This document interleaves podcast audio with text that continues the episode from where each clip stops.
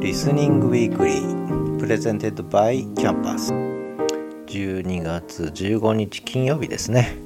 金曜日に毎週配信している Listening Weekly です。19個目の配信となります。この番組は私が LISTEN と出会ったことで、えー、人生に大きな変化があったので、えー、 LISTEN 周りの出来事とそれから私が気になるエピソードそして私の1週間の振り返りをさせてもらっている番組です、えー、今週の LISTEN はやっぱり回覧板ですかね私の中では、えまあ、 LISTEN ニュースもちょうど声の回覧板始まりました、まあ、一方であのアドベントも着々と進行してるんですが、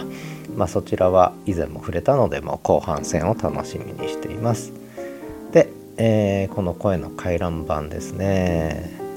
えー、ちょうど私にも回ってきたので、えー、昨日お返しをさせていただきました。そしたらあのじゅんじゅんさんがですね回覧板のそもそもの始まりはどこだろうときっかけがね、え、どうも小田陣さんがその源流をたどりたいと言われたということでじゅんじゅんさんがあそこを正確にねあの喋ってみえるんですけども、えー、リスニュースの山本由依さんがやっぱり相づちを打ったと。回覧板いいですね。言ったのが始まりだということででじゅんじゅんさんから回り始めた声の回覧板、えー、山本さんも受けざるを得ないというか受ける形になって、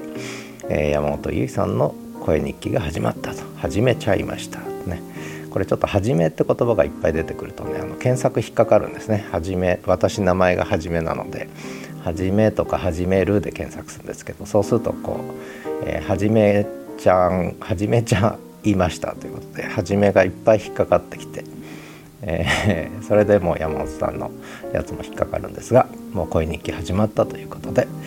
えー、とても嬉しいですね。あの本当に皆さんねずっと心待ちにしていたと思いますので今後の展開楽しみですということで今週の LISTEN はまあ声日記界隈長屋横丁え回覧板も回り始めたぞということでタイトルは「circulate」えまあ、 circular board っていうんですね、えー、回覧板はね。 circulate。まいろいろサーキュレーターということでかき混ざってくるのかなという効果もね、え、期待したいなと。思っています。まあ第1第2とか関係なくいろいろサーキュレートしてかき混ざってくるといいのかななんて思ったりしています、えー、それからまあそれぐらいですかね。えー、それで まあ私の振り返りをもう画伝飲水的にさせていただきます。結構今週もいっぱいあったんで、えー、ちょうど私も一人アドベントやってるってことはあちこちで喋ってるんですが、まあ、そのまあ一つポトフさんとのね対談がまあやっぱり私がポッドキャスト始める大きなきっかけになったし LISTEN と出会うきっかけにもなってるのでね、えー、その1時間半ぐらいのやつをこれ無料公開でもずっとこの先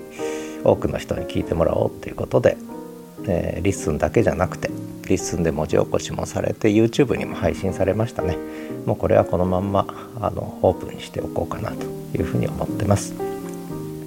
そして、まあ、そんなことも含めて、まあ、始めるキャンパスって何者だというのもあるので、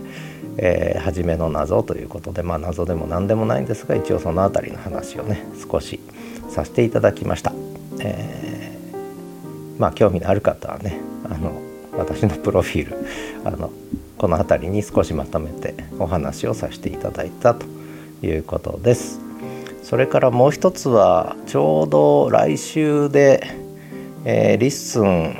ベータリリース8ヶ月、えー、正式リリース半年6ヶ月ということで、まあ、ホスティング始まってからはまだえ4ヶ月半ぐらいなんですけれどもまあやっぱり正式リリースそれからベータリリースの、まあ、8ヶ月6ヶ月、まあ、一つの節目を迎えるのかなと思いながら、まあ、来週22日ですね。12月22日のこのリスニングウィークリーというのはまあ一つ20回目ということで記念の回でもあるんですけれどもそこで少し今後ですね、いろんなことの今後についてお話ししようかななんていう構想も私の中では芽生えてきたんですが、それは、私自身がポッドキャスト展開リスン展開してきた中でいろんなことを今思っていてでそのことを少しダラダラと喋ったのが先週土曜日の公開ダラダラですね。でその内容をちょっと受けながらえー、始めるラジオキャンパス Wednesday でも喋ってるということで、まあ、これもリンク貼ってますけどね。貼らせていただいたということです。でまああと私の情報発信ポッドキャスト展開。まあポッドキャストだけじゃないんですけどね。やっぱり文字情報の配信もしてるんですが、まあ、そこで、えー、少し専門的なこともね配信してて深掘りライブ緊急ライブ。で緊急ライブってのは初めてやってみました。ちょうど政治が動き始めたのでちょっと政局ネタですね。政治ネタ政局ネタをやってみたということで、えー、これも少しこれから力を入れていきたいなと。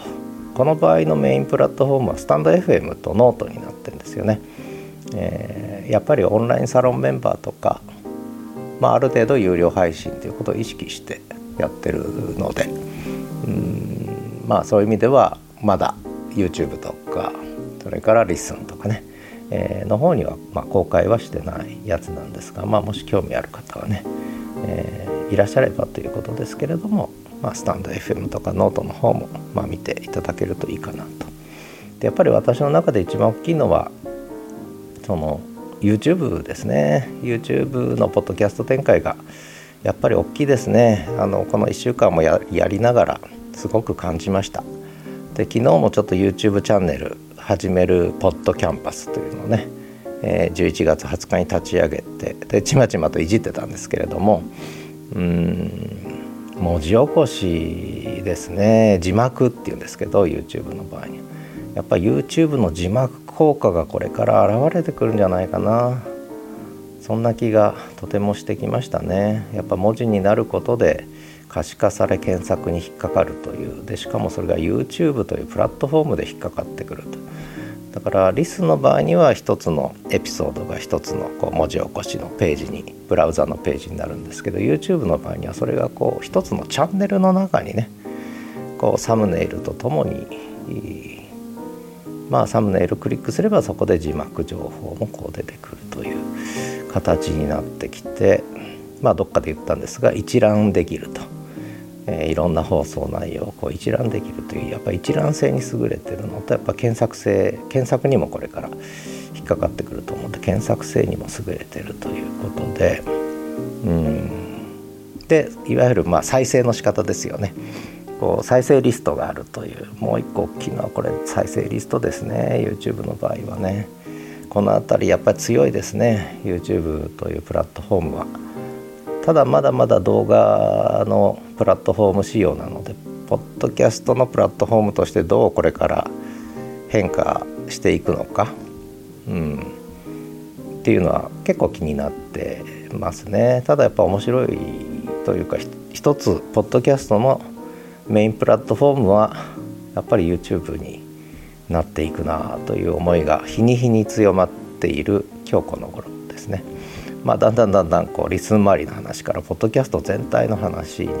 なってきちゃってるんですけど、まあ、音声配信をトータルにねインターネットの世界で見ていった時にやっぱりどう展開するのかでそしてその中でリスンはどういう展開をするのかっていうことがやっぱとても興味が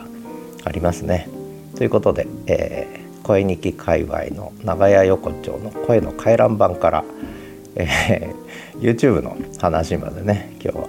したんですけれどもうん結構やっぱりいろんな動きがずっとあるなと思いつつまあ来週はどんな話になるのか私の LISTEN のアドベントカレンダーの担当もちょうど来週の配信の後にまあほぼ同じ時期にね来週だから両方やんなきゃね Listening Weekly とアドベントカレンダーとこう両方配信するんですが、まあ、何を語るか、まあ、大体決まってるんですけれども、まあ、少し一つの私の中でもこう一つの区切りにしながらね、えー、次の展開を考えるきっかけになるのかななんていうふうに思ったりしている、えー、今週のリスニングウィークリーでし。た12月15日の配信でした北海道札幌は雪だらけになってきましたということでではまた。